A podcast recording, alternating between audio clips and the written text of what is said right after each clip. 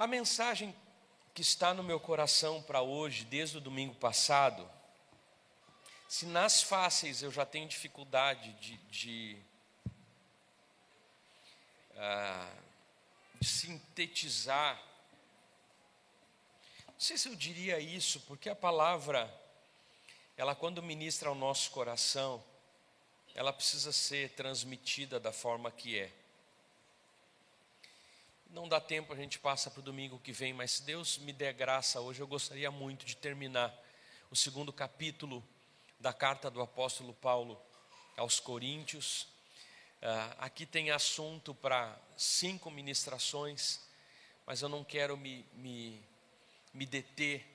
Escutando esses dias o pastor Hernandes Dias Lopes, ele disse que a melhor forma de estudar a carta do apóstolo Paulo aos Coríntios uh, é estudando ela, respondendo cada um dos problemas da igreja, que a igreja estava vivendo, e não fazendo uma exposição capítulo por capítulo.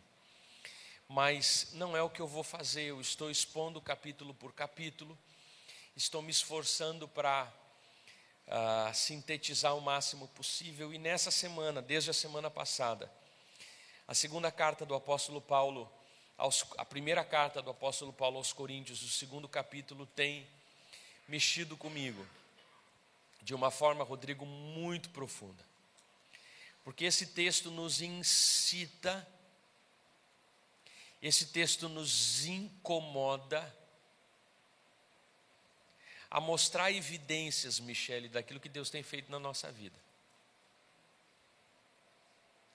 André, a não viver acomodado como um crente religioso. Quando o apóstolo Paulo diz: A minha mensagem não consistiu em palavra, mas em demonstração do poder do Espírito.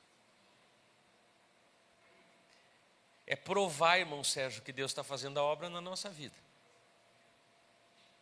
Renato, é dizer em casa, na família, no trabalho, eu estou indo na igreja, daí as pessoas começam a olhar para a gente e dizem: Eu quero ver, quero ver o que está acontecendo contigo. Como há tempos atrás, quando eu falei sobre o Deus Esquecido, uma série de ministrações num livro de Francis Chan, ah, e ele cita uma expressão ah, sobre quando Deus, o Espírito Santo, se apodera da nossa vida. E eu utilizei uma ilustração, não sei se é ele que cita ou outra pessoa ou eu, que uma pessoa diz assim: Olha, eu recebi um dom especial para jogar futebol. Eu faço parte daquele grupo seleto do futebol da segunda-feira, que eu nunca fui convidado. Ah, e eu não jogo muito bem, eu sou um volante, né? eu sou um defensor. Ah, e, e daqui a pouco eu digo: Gente, eu recebi um dom o dom do, do, do Neymar, um dom dos dribles sobrenaturais. Cara, no outro dia, na outra segunda, vai estar todo mundo esperando, Leila, para ver o pastor com o dom dos dribles. E eu vou ter que entrar em campo e vou ter que fazer alguma coisa diferente. E se nada diferente aconteceu, eu não vou fazer nada diferente. E as pessoas vão dizer: hum, não vi nada de novo. Um gremista qualquer, não vi nada de diferente. É? Ah, e é mais ou menos isso que o apóstolo Paulo. Eu gostaria que você abrisse sua Bíblia em 1 Coríntios capítulo 2.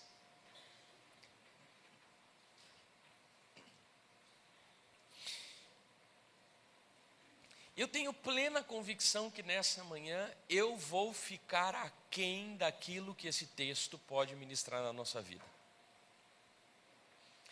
Eu tenho plena convicção que tudo que Paulo quis dizer aos Coríntios nesse capítulo, nesse trecho, porque a Bíblia originalmente não é dividida em capítulos, mas nesse trecho da segunda carta, eh, eu vou ficar em déficit, vai ficar faltando Porque, Giovanni, o que Paulo fala nesse texto é tudo o que eu preciso, eu não consigo resumir nessa manhã em alguns minutos. O que Paulo fala nesse texto, ele fala de um mistério escondido de Deus, que não pode ser revelado por sabedoria humana, mas só é revelado de uma forma sobrenatural pelo próprio Deus ao crente. E Angélica, eu tenho certeza que nessa manhã, com algumas palavras, eu não vou conseguir expressar tudo que o apóstolo Paulo estava querendo dizer. Quando ele escreveu o segundo capítulo, a segunda parte dessa carta. E o texto começa assim, versículo 1 ao 3. Eu mesmo, irmãos, quando estive entre vocês, não fui com discurso eloquente, nem com muita sabedoria para lhes proclamar o mistério de Deus. Porque eu decidi nada saber entre vocês, a não ser Jesus Cristo e esse crucificado. E foi com fraqueza, temor e com muito tremor que eu estive entre vocês. Nós vimos no final do primeiro capítulo dessa carta que Paulo está fazendo todo um argumento sobre a sabedoria humana e dizendo quanto a sabedoria humana é incapaz de conhecer a Deus e desvendar a Deus, de conhecer os mistérios de Deus. E Paulo rejeita. Paulo, no primeiro momento, tenta lá em Corinto usar um discurso com recursos, mas Cleiton ele foi frustrado. Então depois ele abandona esse discurso bem elaborado e ele escolhe nada saber a não ser Cristo e a mensagem e os mistérios escondidos em Cristo. É certo que a simples história sem adornos da vida de Cristo contém um poder tão único que comove e transforma o coração dos homens. O Dr. James Stewart, ou Stewart, em um dos seus livros, ele cita um exemplo disso. E ele diz, e ele fala de missionários cristãos que tinham chegado à corte de Clodeville, o rei dos francos. E eles relatam na história que quando aqueles missionários estão contando para esse rei dos francos a história da cruz, enquanto o velho rei escutava a história da cruz, a história da injustiça com Jesus, a história da morte injusta de Cristo, da condenação injusta de Cristo, da sua crucificação, enquanto o rei escuta a pregação do evangelho, ele leva o seu punho, a sua espada, e ele disse: Se eu e os meus francos tivéssemos estado ali, nós teríamos lançado sobre o Calvário e o teríamos resgatado dos seus inimigos. E aqui nós podemos ver o quanto a simples pregação do Evangelho, a simplicidade de uma pregação simples do Evangelho tem um poder único. O pastor Russell Shedd, ele explica esses versículos dizendo: pregadores não devem ser oradores, mas testemunhas. Pregadores não devem ser se preparar tanto na oratória quanto se preparam na vida, quanto vivam aquilo que eles pregam, quanto tentem colocar em prática as verdades do Evangelho e fazerem elas, diga assim comigo, funcionar na vida pessoal.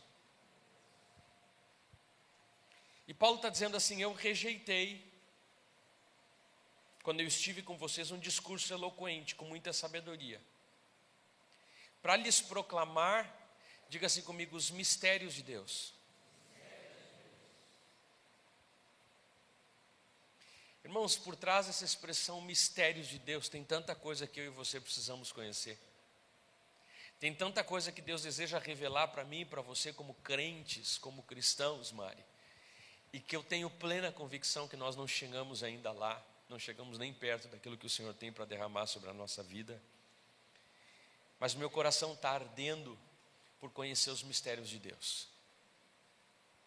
Eu tenho pedido nesses dias, Senhor, revela os teus mistérios.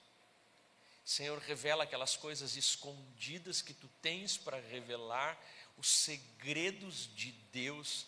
Nós vimos em um dos dias, uma das campanhas que fizemos de 21 dias ah, de jejum, intitulada Conhecendo a Deus, que João diz que a vida eterna é essa, que te conheçam a ti.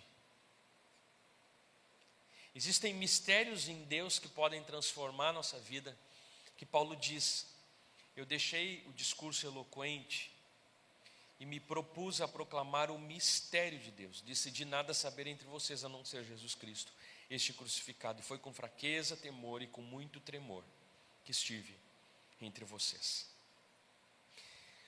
A mensagem de hoje está intitulada, pode lançar aqui para mim, por gentileza. Está intitulada Passando de fase.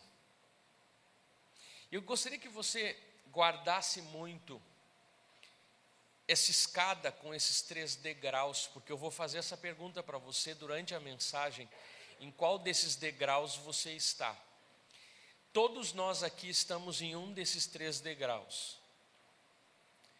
Eu fiz questão que essa escada continuasse subindo, porque é, é, é uma escada infinita, tá bom? Tudo que fala acerca de Deus é infinito.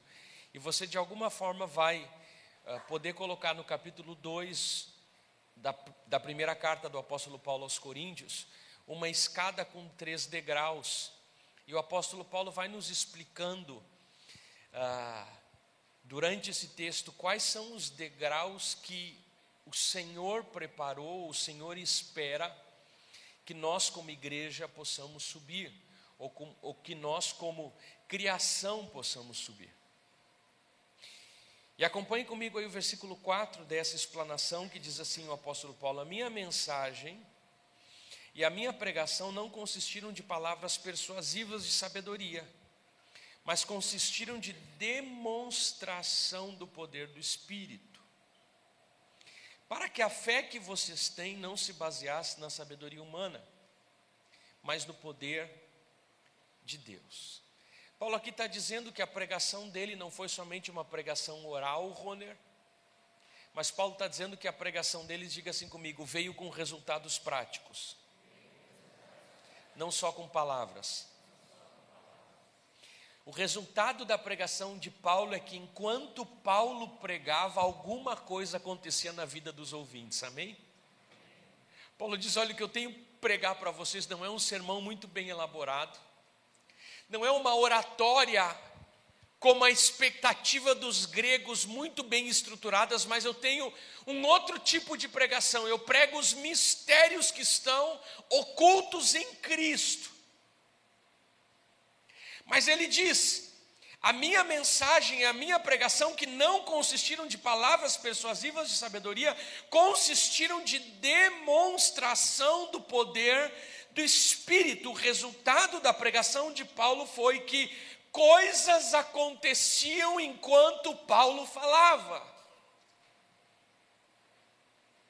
O ouvinte, presbítero Fábio, era transformado enquanto Paulo pregava o Evangelho.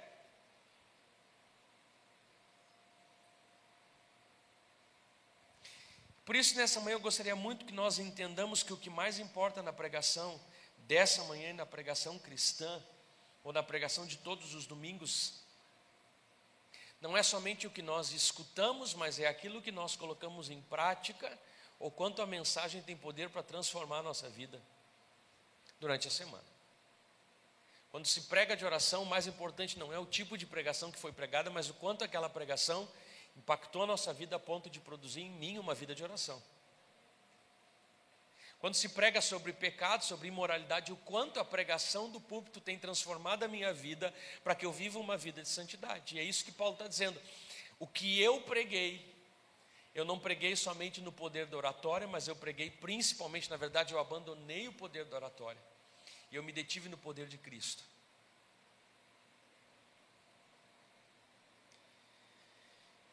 Paulo diz que a sua pregação se demonstrou inquestionavelmente certa por meio do Espírito e do seu poder. E a palavra que Paulo utiliza se refere à prova mais rigorosa possível. O tipo de prova que não pode ser questionada. E talvez Aristóteles, quando ele fala da teoria das evidências, ele explica um pouco desse tipo de prova que é um pouco pragmática. E quando você compra um produto e alguém diz para você, pode comprar porque funciona. Quando você compra uma medicação porque você está se sentindo mal, você só vai dizer que aquela medicação é boa se você tomar ela e passar a se sentir bem. Isso é a prova da evidência. Paulo aqui está dizendo: olha, a minha pregação eu provo a evidência dela. E a grande prova da evidência da pregação de Paulo, quando Paulo diz demonstração do poder do Espírito, Paulo aqui não está se referindo aos dons Paulo aqui não está se referindo aos sinais, à cura divina, à manifestação dos dons de revelação, mas Paulo aqui está se referindo a uma outra prova inquestionável da sua pregação. Olha para quem está do seu lado e diga assim: que prova é essa? E responda para essa pessoa: é a mudança de vida. Paulo está pregando alguma coisa completamente nova Paulo está pregando uma mensagem antisséptica. Paulo está pregando uma mensagem regeneradora, que tinha começado a entrar no meio de uma cidade completamente imoral, como a cidade de Corinto. Há uma esperança em Corinto, tem alguém que está pregando uma mensagem, que abandonou a oratória, mas cheia do poder do Espírito Santo. E quando Paulo pregava, as pessoas abandonavam seus pecados. As pessoas eram libertas da escravidão de pecado. E as pessoas passavam a viver uma vida santa. Eu não sei se você hoje está feliz com a vida que você tem vivido. Katia, por gentileza, fica comigo aqui, por favor. Eu acredito que muitas vezes nós estamos acomodados a um evangelho sem poder a um evangelho bem pregado, mas mal vivido. E infelizmente o dínamos do evangelho, que vem acompanhado de resultados, por vezes não tem acontecido. E o meu desejo nessa manhã é lhe incomodar, amém? Porque esse texto está me incomodando. Mais do que frequentar semanalmente os cultos e a célula, eu preciso, como crente, continuar buscando a prova inquestionável do poder de Deus na minha vida. E essa prova é uma mudança de vida. Assim como algo completamente novo havia entrado em Corinto, algo completamente novo deve revolucionar a minha e a sua vida. Esse algo completamente novo não vem de nenhum outro lugar a não ser do Espírito. Paulo, com toda a simplicidade, está pregando e ele diz assim: Olha, o que eu tenho para pregar para vocês. Não fiquem esperando de mim uma boa palavra, porque eu abandonei isso. Mas o evangelho que eu estou pregando, Jesus crucificado, transforma a vida do homem. Irmãos, eu acredito profundamente que é essa mensagem que a igreja desse tempo está precisando. Porque nós estamos vivendo num tempo de uma igreja que não está conseguindo viver, Pastor Carlos, aquilo que prega. É verdade. Uma igreja que está dizendo que há um poder sobrenatural no meio da igreja, a gente vem, chora, canta louvores e vai para casa e continua tudo igual. E o que eu quero questionar nessa manhã é o poder do evangelho que você tem vivido. Porque o evangelho que o apóstolo Paulo mandou a igreja pregar é um evangelho que transforma a vida do pecador. E ele precisa transformar a minha vida, ele precisa transformar a sua vida. Eu estou inquieto com isso como igreja. Eu estou inquieto com isso como pessoa individual.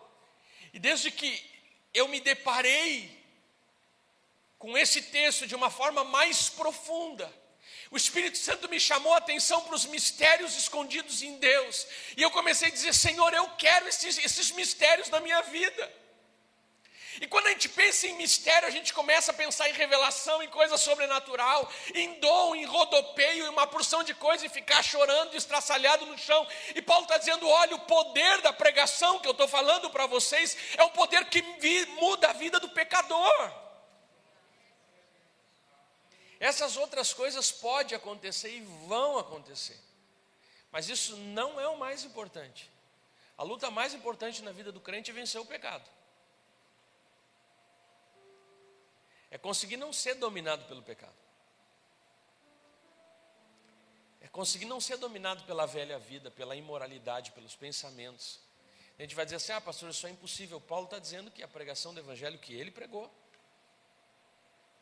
não foi só oratória, mas foi demonstração do poder de Deus. Sabe qual é a diferença de quem olha para um dependente químico na rua e prega o evangelho para ele, e de quem olha para um dependente químico na rua e não prega o evangelho para ele? De quem olha para uma prostituta na rua e vai ali e prega o evangelho para ela? De quem olha uma pessoa que vive atormentado ou subjugado por tantas escravidões de pecado, e o crente que prega o evangelho para ele, o crente que não prega, o que prega acredita que o Evangelho tem poder para transformar a vida daquela pessoa. Quem passa e não faz nada é porque não acredita que o Evangelho tem poder para transformar a vida daquela pessoa.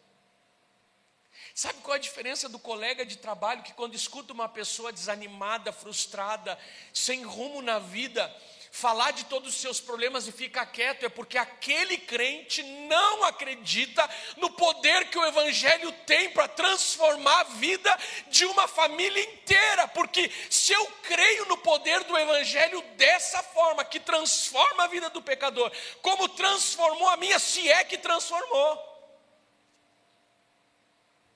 eu vou usar esse Evangelho para pregar. Pastor, que Evangelho é esse que Jesus o Deus encarnado veio ao mundo, ele morreu por amor a ti e a você para me libertar da escravidão do pecado. Ele ressuscitou ao terceiro dia, está junto ao Pai. E um dia ele vai voltar para buscar a sua igreja. E ele é o Messias, o ungido de Deus.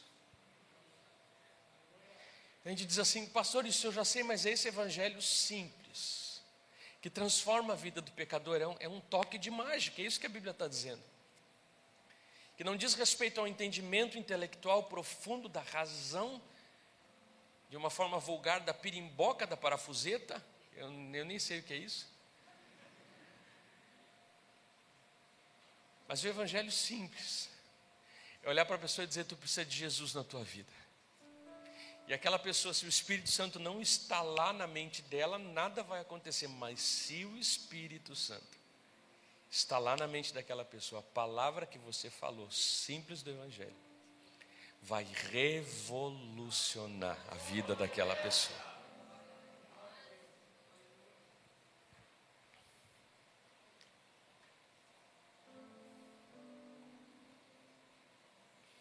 Paulo usa a palavra dinamis, que tem a ver com o poder do espírito demonstrado na pregação de Paulo. Era um poder moral que mudava as mentes e as vidas dos homens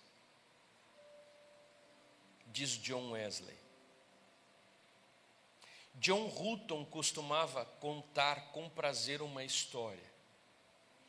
Ele falava de um homem que tinha sido um renegado e um alcoólico, que havia sido conquistado por Cristo, mas os seus colegas de trabalho sabiam isso e tentavam debilitá-lo, debilitar sua fé, humilhando esse liberto do alcoolismo. E esses colegas estavam acostumados a dizer: certamente que um homem sensato como você não pode crer nos milagres que a Bíblia relata. Você não pode, por exemplo, crer que o seu Jesus converteu tantos litros de água em vinho. E esse homem respondeu: Eu realmente não sei se o fez ou não. Mas o que sim eu sei é que na minha própria casa eu vi Jesus converter cervejas em móveis. Ninguém pode discutir contra a prova de uma vida mudada. A fraqueza da pregação de hoje reside em nós tentarmos convencer os homens sobre o cristianismo com palavras, ao invés de mostrar Cristo vivo e vivendo na nossa vida. E a gente quer convencer os homens com muitas palavras, e Jesus está dizendo para mim, Olavo, primeiro eu quero viver na tua vida. Primeiro eu quero que tu coloque em prática esse evangelho, o mistério de Deus na vida e ver se funciona. E se funcionar contigo, depois o teu testemunho vai transformar a vida de muita gente. Coloque em prática. Vê se o Evangelho está transformando a sua maneira de pensar em moral. Vê se o Evangelho está transformando a sua maneira de pensar ou a minha maneira de pensar avarenta. Porque o Evangelho transforma a nossa maneira de pensar. Certa pessoa disse: um santo é alguém em quem Cristo vive outra vez. Por isso nós somos chamados de cristãos. Eu não sei qual é a tua luta. Eu não sei se a sua luta ainda é com o dízimo. Talvez porque você ainda está preso ao amor, ao dinheiro. Não sei se você está dominado pela pornografia ou pela imoralidade nos relacionamentos extraconjugais. Não sei se você tem cobiçado as coisas dos outros, emprego, mulher, marido, carro casa. Não sei se você não consegue se desvencilhar da mentira ou da fofoca.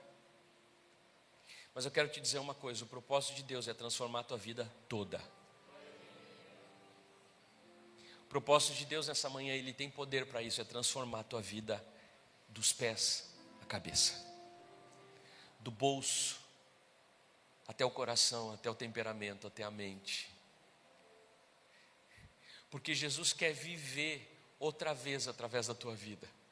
Quando o irmão Daniel sai de manhã para trabalhar, Jesus precisa estar tá saindo com ele, através dele e nele, assim como nós estamos em Cristo. E só tem uma solução para isso, é o dínamos da pregação do Evangelho. Esse é o único remédio para o pecado. Olhe comigo aí o versículo 6. Versículo 6 diz assim: Entretanto, nós falamos de sabedoria entre os maduros, mas não da sabedoria dessa era, ou dos poderosos dessa era, que estão sendo reduzidos a nada. Quero parar um pouco com você nesse versículo 6, porque aqui Paulo nos diz algo muito interessante que tem a ver com esses degraus aqui. Quando Paulo fala dos maduros, existiam dois tipos de pregação na igreja primitiva. Talvez isso você vai ser difícil você gravar, mas se você quiser escrever, depois você pesquisa isso com mais profundidade. O primeiro tipo de pregação era o querigma. Diz assim comigo, querigma. Querigma é quando a gente conta uma história. O querigma é o anúncio de um arauto sobre o que está acontecendo seria o anúncio básico do cristianismo, isso é querigma. Esse tipo de pregação, esse tipo de anunciação, geralmente é utilizada pelos evangelistas para falar para o pecador, para que o pecador se arrependa dos seus pecados e conheça Jesus.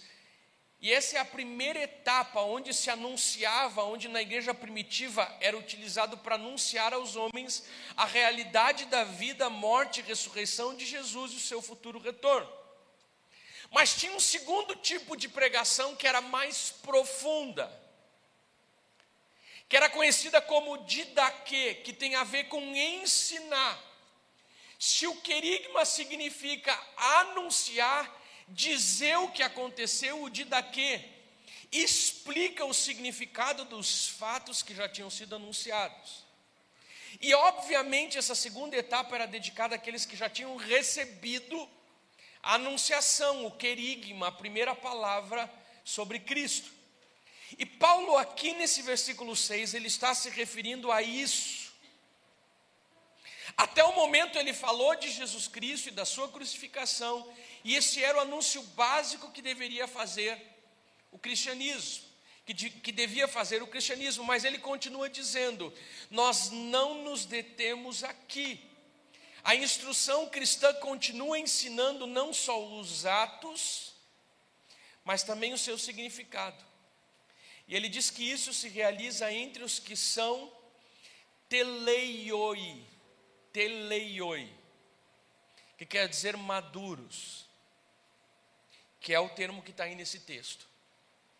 Que Paulo diz com muita objetividade, ele diz: entretanto, nós falamos de sabedoria entre os teleioi, os maduros, em algumas versões, os perfeitos ou os experimentados. E essa expressão que o apóstolo Paulo usa tem um sentido físico e descreve um animal ou uma pessoa que cresceu como devia, alcançou a altura e o seu desenvolvimento físico. Nós estamos nessa batalha lá em casa, porque as nossas duas filhas, adolescente e pré-adolescente, elas estão agora verificando onde que vai completar o movimento de desenvolvimento físico delas. A Joana está apavorada, porque a Antônia está chegando perto dela. Ela diz: será que eu não vou crescer mais um pouquinho? É. Nenhuma das duas ainda chegou à maturidade física. Mas daqui a pouco chega uma hora que a gente chega na nossa altura e não cresce mais. É. Daí não tem mais o que fazer. A gente fica ali a gente só cresce para os lados, né? Para cima não cresce mais. E quando Paulo fala de maduro, ele está dizendo justamente isso. Eu estou falando para os maduros, para aqueles que fisicamente já atingiram o seu desenvolvimento espiritual. Mas ele também tem um significado mental, e Pitágoras divide os seus discípulos entre aqueles que eram, diga assim comigo, meninos e aqueles que eram maduros, teleioi, que significa que descreve uma pessoa que passou da instrução rudimentar, nos elementos de qualquer matéria, e agora é um estudante amadurecido.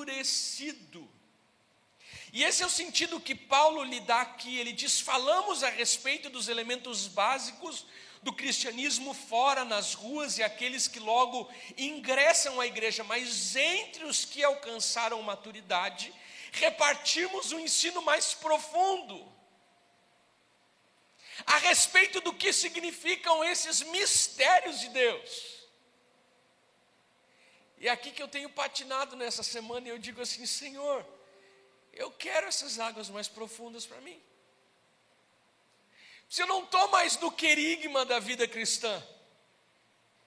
Eu não estou mais no anúncio raso, liso, objetivo da mensagem do Evangelho, mas agora eu quero mergulhar nesses mistérios de Deus, que é coisa para gente amadurecida, que não está aqui, e nem está aqui, mas está aqui. Paulo aqui está falando dos maduros. Se você quiser fazer uma escadinha aí na sua Bíblia, e colocar versículo 6, maduro. No terceiro degrau, eu vou usar dois desses, porque desde que eu fiz um apelo aqui eu ganhei dois. Então eu agora vou usar a cor que eu quiser em cada momento. Paulo no versículo 6 está falando desses maduros aqui.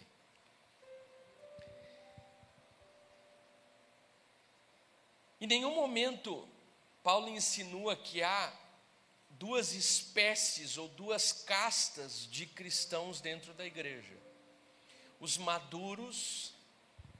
E qual seria a outra casta de cristão? Aqui estão os maduros, e quem é que está aqui que Paulo usa numa expressão quando ele está falando de divisão da igreja? Quem é que está no nível 2? Os meninos. Se eu queria falar para vocês como a espirituais, como a maduros. Mas infelizmente eu tive que ficar aqui falando com vocês como a meninos. Que pena. Porque eu tinha tanta coisa especial para compartilhar com vocês, mas vocês estão patinando ainda nas coisas básicas. Paulo não está falando de duas castas, de dois tipos de crentes, mas a diferença aqui está nas etapas em que se encontram situados. Em cada uma delas necessita um tipo de instrução distinta, e Paulo deixa com clareza. Eu queria dar para vocês alimento sólido, mas para criança, para menino, a gente dá o quê? dá papinha, dá leite. Paulo diz: Eu tive que dar leite para vocês. Enquanto eu queria já estar tá dando para vocês um alimento mais sólido, mas não, vocês não têm condição. E Paulo está dizendo: o evangelho que eu estou pregando para vocês, o tipo de sabedoria que eu estou falando é para gente madura. Eu estou falando como a gente madura. O trágico da vida cristã é que muitas vezes as pessoas se contentam em permanecer na etapa elementar, quando teriam que se esforçar para progredir e para crescer. Olha comigo o versículo 7 até o versículo 9, que Paulo continua falando sobre esse mistério, ou aquilo que ele deseja ensinar no terceiro degrau. Ele diz assim: pelo contrário, falamos da sabedoria de Deus, do mistério que estava oculto, o qual Deus preordenou antes do princípio das eras, para a nossa glória. Nenhum dos poderosos dessa era o entendeu, pois se tivesse entendido, não teria crucificado o Senhor da glória. Todavia, como está escrito, olho nenhum viu, ouvido nenhum ouviu, mente nenhuma imaginou o que Deus preparou para aqueles que o amam. E a gente pensa aqui que Jesus, que Paulo está falando do céu, da eternidade. E deixa eu te dar uma boa notícia para você: Paulo aqui não está falando daquilo que nós vamos conhecer eternamente no céu. Paulo está falando, Daniel, que existe alguma coisa que nem olho viu, nem ouvido ouviu, nem mente imaginou, de coisas que o Senhor tem preparado aqui para aqueles que o amam. Não são aqueles que buscam a Deus pelo que vem, não são aqueles que buscam a Deus pelo que escutam, não são aqueles que buscam a Deus pelo que pensam, mas são aqueles que buscam a Deus porque o seu coração é completamente dele.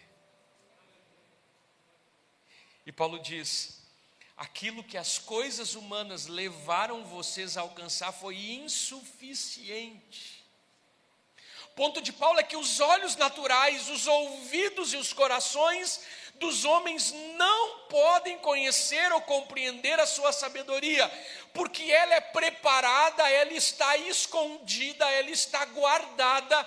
Os segredos de Deus estão guardados para aqueles que o amam nem externamente, nem internamente, nem objetivamente, nem subjetivamente, o homem pode descobrir Deus. A sua procura externa é empírica, é experimental. Ela é representada por ouvir. Só que a verdade de Deus não é observável pelo olho ou pelo ouvido.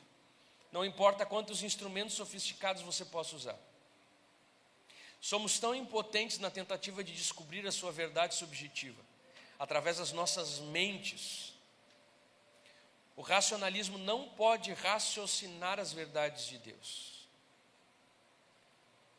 Eles vão sempre, de fato, eventualmente se transformar em homens contra a verdade de vida, divina, como diz o texto, em última análise, esses homens que tentam buscar Deus pelo intelecto, pela razão, por aquilo que é lógico, acabam por crucificar Deus, que é que o apóstolo Paulo diz: nenhum dos poderosos dessa era o entendeu, pois se o tivessem entendido, não teriam crucificado o Senhor da glória. Mas a verdade de Deus, o plano de Deus, a sabedoria de Deus não é escondido dos seus filhos. Tudo que Deus tem preparado, Ele tem preparado para aqueles que o amam.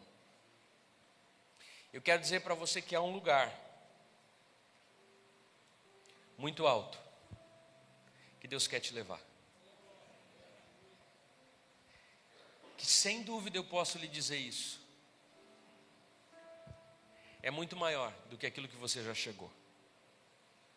Tem um lugar muito alto que, se você quiser dizer, Renato, Magda, se eu quero, o Senhor está disposto pelo Espírito a nos levar até lá. E começa por aqui. Nós deixarmos de sermos crentes infantis que a gente fica brigando por coisa pequena e passarmos a um outro estágio de maturidade. E você vai me perguntar assim, pastor, e quem que é o um? Paulo continua falando. Mais à frente você já vai descobrir isso. Os caminhos humanos são infrutíferos e inúteis, uma vez que é impossível para o homem descobrir a verdade de Deus na esfera natural. O que o homem não pôde encontrar, diga assim comigo: Deus mostrou. Aquilo que o homem não pôde ver, diga assim comigo: Deus apresentou.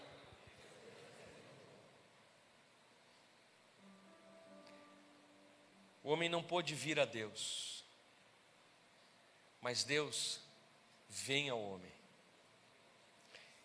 E Deus toca numa área do coração da gente que MacArthur denomina como a caixa preta do homem, que é o espírito. E é quando o nosso espírito é invadido pelo Espírito Santo, que nos mostrou a Deus por revelação, por inspiração, por iluminação, é que nós começamos a descobrir os mistérios de Deus. O que eu quero dizer com isso para você que não tem a ver com aquilo que você possa fazer. Não tem a ver com você sair daqui e tentar fazer um monte de coisa para descobrir, João, as verdades de Deus. Mas tem a ver com uma entrega irrestrita ao Espírito Santo para que o Espírito Santo possa entrar no seu coração, abrir a caixa preta que você tem, que é o seu espírito, e ele começa a revelar as coisas de Deus. O apóstolo Paulo diz no versículo 10: Mas Deus o revelou a nós por meio do Espírito. O Espírito sonda todas as coisas até mesmo as coisas mais profundas. Paulo estabelece aqui a verdade fundamental da fé, de que a única pessoa que pode nos falar a respeito de Deus, a única pessoa que conhece Deus, para revelar Deus é o Espírito de Deus. O único que pode nos compartilhar uma coisa divina não é um homem, mas é o Espírito de Deus. Por isso, se o Espírito de Deus estiver passeando no nosso meio nessa manhã, Ele é o único que pode descortinar alguma coisa no seu coração. Se o Espírito de Deus tocar o seu espírito nessa manhã, nós vamos continuar subindo degraus na caminhada cristã. Que nem olho viu, nem ouvido ouviu, nem mente imaginou aquilo que o Senhor preparou para aqueles que o amam. Mas isso só é produzido pelo Espírito. Isso não é produzido por homem. E Paulo chega a usar uma analogia humana para falar sobre isso. Olha aí comigo no versículo 11. O que, que o versículo 11 diz? Pois quem dentre os homens conhece as coisas dos homens? Quem dentre os homens, Paulo está falando, conhece o segredo do homem? Quem aqui é melhor e mais conhece os seus segredos? E Paulo diz: a não ser o espírito do homem, que nele está. Da mesma forma, ninguém conhece as coisas de Deus, a não ser o Espírito de Deus.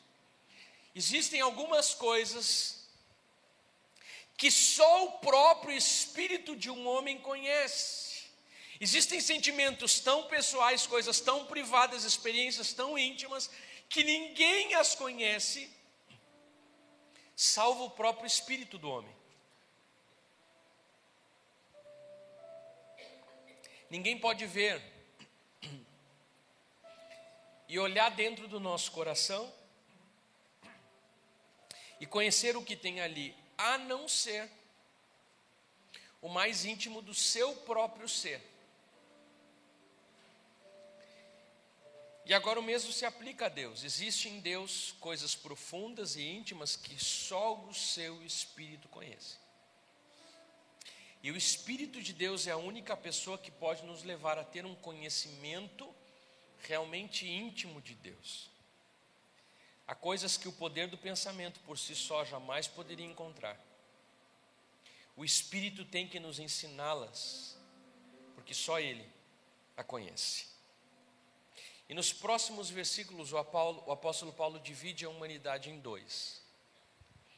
Se até aqui ele dividiu os crentes em dois, os crentes imaturos e os crentes maduros que continuam crescendo porque são tocados pelo Espírito e conseguem enxergar as coisas que não enxergavam. Aqui o apóstolo Paulo divide a humanidade em dois: os homens naturais e os homens espirituais. E olha o que o apóstolo Paulo diz do versículo 12 até o versículo 14. Ele diz: Nós, porém, não recebemos o Espírito do mundo, mas o Espírito procedente de Deus, para que entendamos as coisas que Deus nos tem dado gratuitamente. Delas também falamos, não com palavras ensinadas pela sabedoria humana, mas com palavras ensinadas pelo Espírito, interpretando verdades espirituais para os que são, o que, que diz aí na sua Bíblia? Para os que são espirituais.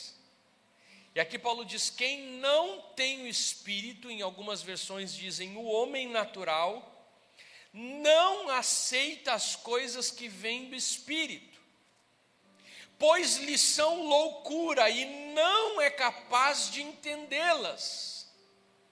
Por quê? Porque elas só são discernidas espiritualmente. E aqui Paulo divide a raça humana entre aqueles que são homens naturais e aqueles que são homens espirituais. Para os espirituais, o termo que o apóstolo Paulo usa em grego é pneuma, pneumatikoi. E pneuma significa espírito. E o homem que é pneumáticos é aquele que é sensível ao Espírito e que obedece o Espírito, aquele cuja vida é dirigida e guiada pelo Espírito, aquele que toma todas as suas decisões e põe em exercício todos os seus juízos sob a influência e a direção do Espírito. Esses são os homens espirituais. Aquele que vive conscientemente consciente de que existem coisas além das coisas deste mundo, valores para além dos terrestres, e que há uma vida que vai além desse mundo. Mas tem uma outra classe de homens que às vezes a gente tenta evangelizar, e deixa eu dizer uma coisa para você. O pastor Russell Shedd, ele usou uma expressão para dizer uh, que, que não tem como, eu não estou encontrando essa expressão dele aqui, mas que é muito difícil um homem, está é, aqui, os homens que não são espirituais entendem as palavras, mas rejeitam os conceitos. Você vai falar do amor de Jesus para eles, eles entendem Jesus, porque eles entendem o português, eles entendem amor, eles entendem cruz, eles entendem dois mil anos atrás, mas o Espírito Santo ainda não, o Espírito deles ainda não foi tocado pelo Espírito Santo. Deixa eu dizer uma coisa para você: enquanto esse toque não acontece, nada acontece. E Paulo diz: esses são os homens naturais que medem todas as coisas pelos padrões naturais, pelos valores naturais, que são os psichicos, os nomes meio complicados, né? E psush, em grego se traduz muitas vezes por alma, mas esse não é o significado real. Principalmente, o que quer dizer é o princípio da vida física. Tudo que vive tem psuche. Um cão, um gato, todo animal tem alma, mas não tem pneuma. Primeira coisa que acontece é a vida física que o homem compartilha com todas as coisas vivas. Mas a segunda coisa que acontece é o espírito. É o que faz o homem, o que diferencia o homem do resto da criação e o que o assemelha a Deus. De modo que no versículo 14 que você tem aí, Paulo fala do homem que é psicos. É o homem que vive como se não houvesse nada para além da vida física, como se não houvesse outras necessidades fora das matérias, nem outros valores, já que se rege por medidas físicas e materiais. Um homem assim não pode entender as coisas espirituais. Eu já estou concluindo. Nesse sentido, não tem como discutir com pessoas que são, eu posso estar falando esse termo errado, psushi. Tu lembra dele? Como é que vem do grego? Que tem a ver com alma, são homens naturais. Paulo está dizendo são homens que só estão vivos, mas não estão vivos espiritualmente, não têm o pneuma despertado. Como diz o Shed, eles entendem as palavras, mas rejeitam os conceitos. Um homem que pensa que nada é mais importante do que a satisfação do desejo sexual, não pode entender o significado da castidade. O homem que considera como fim supremo da vida o monopólio dos bens materiais, a acumulação, jamais vai conseguir entender a generosidade. Um homem feito somente de alma e corpo, que está vivendo só para acumular e suprir as suas necessidades físicas, jamais vai entender a oferta. Porque a oferta é um princípio espiritual e um homem natural não vai entender aquilo que é espiritual. Vai falar de pureza sexual para um homem natural, ele não vai entender, porque o homem natural não entende qual é o motivo da pureza sexual, Giovanni, a não ser que ele seja um homem espiritual. E o homem espiritual é quando o Espírito Santo toca o espírito do homem e ele consegue enxergar os mistérios de Deus. Nenhum homem deveria ser assim, mas se sempre sufoca os desejos imortais, os desejos que clamam por Deus, que existem dentro da sua alma, ele se converterá nisso. E se o faz, o Espírito de Deus falará a ele, e ele não o escutará. E com isso eu concluo: infelizmente, muitos crentes, ao invés de subirem os degraus, acabam descendo e deixam de buscar as coisas do Espírito e sufocam a voz de Deus e começam a deixar de escutar quando Deus fala. E é muito fácil fazer isso, chegar a estar tão comprometido com o mundo, chegar a estar tão comprometido com o dinheiro, chegar a estar tão comprometido com as coisas dessa vida, chegar a estar tão comprometido com a beleza física, estética, chegar a estar tão comprometido com a vaidade, que Deus começa a falar ao nosso espírito e o nosso espírito não escuta mais, porque a gente, como homem natural, abafou a voz do espírito. E o texto encerra dizendo: mas quem é espiritual discerne todas as coisas. E ele mesmo por ninguém é discernido, pois quem conheceu a mente do Senhor, para que possa instruí-lo, nós, porém, temos a mente de Cristo. O cristão terá a mente de Cristo se ele deixar o Espírito revelar os pensamentos de Deus por meio das Escrituras.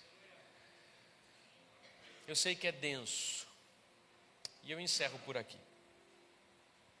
Porque eu transmiti tudo aquilo que eu pude compreender desse texto. Fica um sentimento no meu coração que tem águas muito profundas. Que o Senhor quer nos levar a partir desse estágio. O estágio 1, um, se você quiser colocar na sua Bíblia, são os homens naturais. O estágio 1 um está ali no versículo 14. Nas versões mais novas está dizendo assim: quem não tem o Espírito. Toda a raça humana vive aqui, com padrões naturais, com padrões lógicos. Depois que o Espírito Santo abre a caixa preta do homem, porque o Espírito Santo é o único que conhece a Deus, assim como o nosso espírito é quem conhece as intenções do nosso coração ele é o único que pode revelar Deus para o homem. Ele faz nós sairmos desse passo e irmos para o segundo passo. Se você quiser fazer uma escadinha assim na sua Bíblia. E aqui do segundo para o terceiro são os infantis e são os maduros. Os maduros são aqueles que o apóstolo Paulo diz: Olha, eu tenho coisas grandes que olho nenhum viu, ouvido nenhum ouviu, mente nenhuma imaginou, mas que eu preparei para aqueles que o amam. Eu tenho um desejo profundo nessa manhã, que o Espírito Santo possa possa fazer a gente sair de um evangelho ah, de palavras e a gente possa progredir para um evangelho de vida transformada. Amém? Eu estou orando a Deus para que ao final dessa mensagem algo grande possa acontecer na sua vida, não para que você chore, mas para que o Espírito troque algum ah, botãozinho aí no seu coração. E que você, ao sair daqui, ao estar disposto a, a buscar as coisas do Espírito, E quando o apóstolo Paulo fala dos mistérios de Deus, ele está falando nada mais, nada menos do que tudo que está no Novo Testamento. Eu há muito tempo atrás escutei uma ilustração que dizia assim: tem dois cachorros, é, da mesma raça, da mesma cor, da mesma idade, e os dois vão se enfrentar numa luta. E qual dos dois vai vencer nessa luta? Cachorro de briga. Quem é que arrisca? Que tiver mais alimentado. Nós temos uma luta daqui para frente. E deixa eu dizer, assim como o Agostinho há muito tempo atrás encontrou em Romanos uma chave para a santificação, que é a alegria soberana, a graça de Deus, eu acredito que nesse texto está uma chave para a vida do crente para viver em santidade. Primeiro, rejeitar um evangelho só de palavras, um evangelho bonito, estético, mas bater o pé e dizer: Senhor, eu preciso que esse evangelho transforme a minha vida. Eu preciso ver as evidências, as demonstrações de poder. Paulo diz: o meu evangelho, o evangelho que eu preguei, meu não, o evangelho de Cristo, que eu preguei não consistia em palavras de sabedoria humana, mas o evangelho que eu preguei veio acompanhado de é um ingrediente que colocou no meio da cidade de Corinto um povo que passou a viver de forma santa, um povo que passou a viver de forma espiritual. E esses não são os homens naturais, mas são os homens espirituais que não querem ficar aqui no querigma, mas querem ir para um outro nível de ensino e de busca nas coisas do Senhor, entender os mistérios de Deus. E eu confesso para os irmãos que ah, eu tenho pedido ao Senhor, Senhor, eu eu eu estou abandonando um evangelho de fachada, mesmo. Eu já tenho dito para vocês, e não que eu vive esse evangelho de fachada, mas eu estou abandonando qualquer área na minha vida que ainda não foi transformada pelo poder do Evangelho. Eu tenho dito, Senhor, faz em mim, faz em mim. Eu estou pregando e eu me recuso a continuar pregando alguma coisa que não tem acontecido ainda na minha vida. E o Espírito tem me ensinado através desse texto que só tem um caminho e é uma dependência absoluta do Espírito Santo. Não é um caminho de autoajuda, não é um caminho de exercício, mas é um caminho de dizer: Senhor, eu preciso de Ti, eu preciso da Tua força, eu preciso do Teu Espírito, porque é só o Espírito que produz no homem uma vida transformada. Amém? Que Deus possa nos ajudar essa semana. Porque aquilo que foi pregado semana passada sobre perdão só é possível se o Espírito Santo tocar o seu coração. E daí vai sair dentro de você um perdão ah, proveniente do Espírito, que é aquele perdão espiritual não dos homens naturais, mas dos homens espirituais. Que em nome de Jesus eu venha acreditar nessa manhã mais do que nunca o quanto o Evangelho tem poder para transformar a vida das pessoas. Porque se isso acontecer, as nossas células vão multiplicar, vão crescer, vão explodir, ah, porque nós vamos ver no nosso condomínio o Evangelho tocando a porta de outras pessoas e transformando casas inteiras, ah, famílias inteiras. Um Evangelho que realmente toca a vida do Márcio. Depois o Márcio vai para casa e a Vica diz para ele: realmente, a igreja está fazendo diferença na tua vida. É eu, depois dessa mensagem, ir para casa e a Antonella dizer para mim: Olavo, realmente palavra de Deus em 2 Coríntios falou contigo. Porque alguma coisa está acontecendo diferente dentro de ti. Esse é o meu desejo nessa manhã. Que quem convive contigo possa dizer assim: ó, realmente, alguma coisa, Leila vai dizer, está acontecendo na vida do Ed. Porque ele está diferente. Irmãos, é esse poder que o apóstolo Paulo estava falando que eu almejo e eu oro por você. E antes de subir no púlpito, eu orei, eu disse: Senhor, se o teu espírito não for comigo, vai ser só uma narrativa, mas que o poder do teu espírito possa fazer aquilo que todos nós queremos essa manhã uma transformação de vida. Senhor Jesus, obrigado pela tua palavra. Eu não quero, Senhor, eu já saí do, do degrau 1 um de um homem natural. Eu já passei, Senhor, pela revelação do Teu Espírito, nós já passamos, na grande maioria, para o próximo degrau, daqueles que te conhecem, daqueles que foram revelados pela tua palavra e conheceram a Jesus como Senhor e Salvador das suas vidas. Mas nós não queremos, ó Pai, ficar aí, nem como igreja, nem como ministério. Nós queremos, ó Pai, continuar caminhando e descobrir os mistérios de Deus, descobrir, Senhor, a profundidade de Deus, que só o Espírito pode revelar. Que só o Espírito pode traduzir. E é esse Evangelho, Senhor, que transforma a vida da gente. É esse conhecer a Deus que faz a gente não querer mais viver arraigado nas coisas desse mundo, Senhor. E que a tua palavra nessa manhã possa ser como um gatilho nesse coração, de alguém que vai sair daqui hoje, Senhor, desejoso por subir mais um degrau na vida cristã e abandonar as coisas de menino e abandonar, Senhor, aquelas áreas da nossa vida que nós continuamos patinando e dizer, Senhor, eu quero deixar tudo isso para trás porque eu quero de fato que o teu espírito me leve pela mão a conhecer os mistérios de Deus. Oh Senhor, eu quero isso na minha vida e no meu ministério. Oh Pai, eu creio que todos nós aqui queremos isso, que que a nossa vida não seja, Pai, fruto de uma uma mensagem bem falada ou uma mensagem intelectualmente compreendida, mas seja fruto, ó Pai, de uma transformação de vida, de uma transformação de essência, de uma transformação, ó Pai, de dentro para fora, que só o Teu Espírito pode produzir. No coração desse jovem, no coração dessa mulher, no coração desse homem que está em casa, no coração, ó Pai, dessa família que está em casa nessa manhã ou está no hospital, ou de tantas famílias que estão aqui.